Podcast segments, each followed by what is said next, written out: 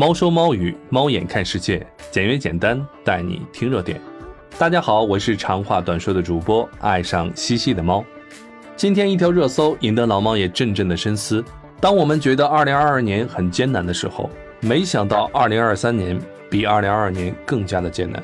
就是在这难上加难的一年，我们究竟听到的是什么声音呢？听到的是专家要靠让户籍改革，让农民工朋友进城来刺激消费。那究竟这件事情是怎样的呢？老猫跟大家一起回顾一下，在二零二三年的青岛中国财富论坛上，一位重量级的发言者提出了一种新的观点：户籍制度改革可以把目前已经进城的一点八亿农民工消费意愿释放出来。粗略的推算啊，总额大概是在万亿的级别。而这一观点的依据是关于农民工消费被户籍抑制的假设。我们其实不可否认的是。专家的说法在概率上它是有一定可能的，但是我们也必须清晰地意识到，我们的财富分布并不均匀。众所周知，大部分财富本身就集中在少数人的手里。就比如最近很火的大额存单，截止到七月六日，今年已经有一百七十八家上市公司发布的委托理财公告动态中涉及到了大额存单，而这些大额存单肯定是我们的农民工朋友不会去存的。其实农民工的口袋通常是空的，他们其实一直在努力的消费，但其实往往入不敷出。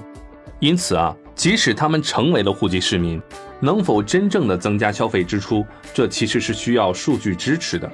他们不会因为成了户籍市民就不用面对生老病死，就不用面对油盐酱醋，不会因为成为户籍市民就可以真正的在城市里有房住、有车开、有学上。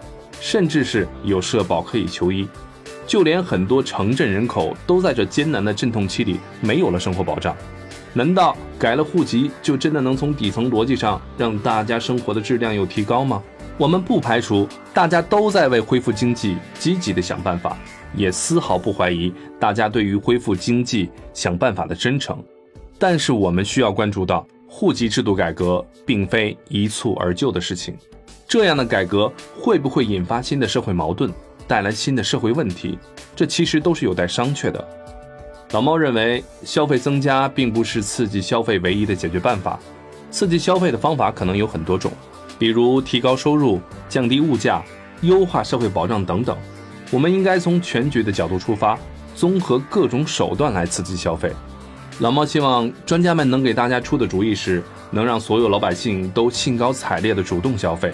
而不是迫不得已的必须消费，靠迫不得已增加的消费，消费的财富可能又流向了少数人，这样只会增加新的烦恼，并不能解决根本的问题。